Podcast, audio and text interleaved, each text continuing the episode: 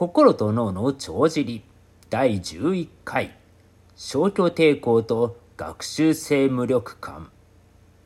等速直線運動をする物体の速度を大幅に速くしたり遅くしたり停止させたりするには大きな力が必要になります。同じように動物の習慣化した行動を大幅に変えるには大きな荷重を神経系に加えなければなりません。人間だってダイエットや禁煙はそれまでの習慣を大きく変えることなので、ある一定以上の力が必要になります。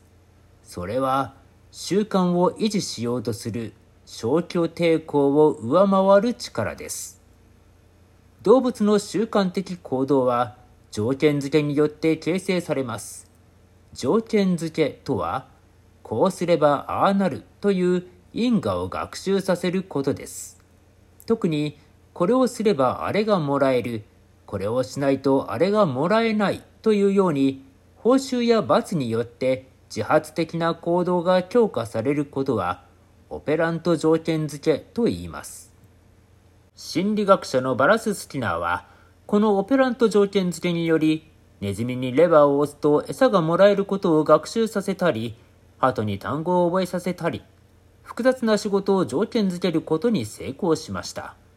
そして、人間の行動も全て条件付けによるもので、合理的思考によって行われるのではないと考えました。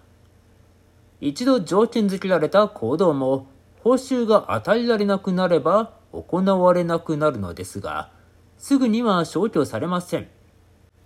給料をもらっていた社員は、給料がもらえなくなっても、ではさようならとすぐに会社を去りはせず、労働者の権利を守ろうと戦います。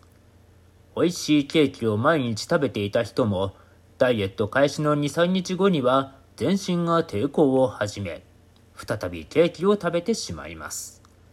身体に条件付けられた習慣を消去するには、この抵抗力を超えなければならないわけです。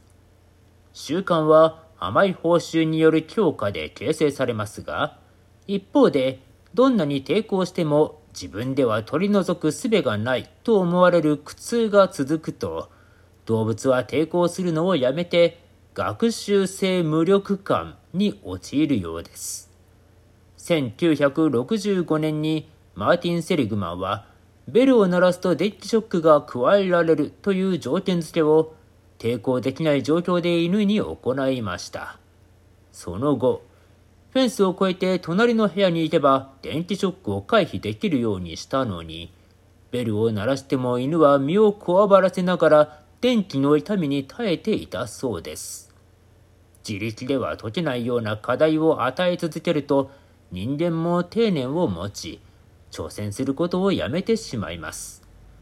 この習慣を断つ方法は、小さくても解決できる課題と解決する経験を持たせ、無力感を跳ね返す力を取り戻させることです。